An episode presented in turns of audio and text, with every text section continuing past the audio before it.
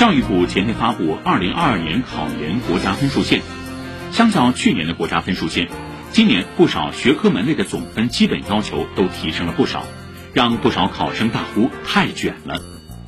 北京青年报的文章评论说，从全国研究生报考人数的数据来看，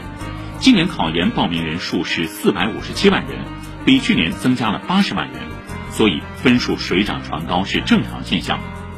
在此背景下，如何超越分数选拔人才被提上议程。有全国政协委员提出，改革硕士研究生招生考试模式为申请审核制。所有追求进步的考研人都值得尊重，不要动辄批评考研人是在凑热闹。考研热、考研难还会持续一段时间，短期内很难降温。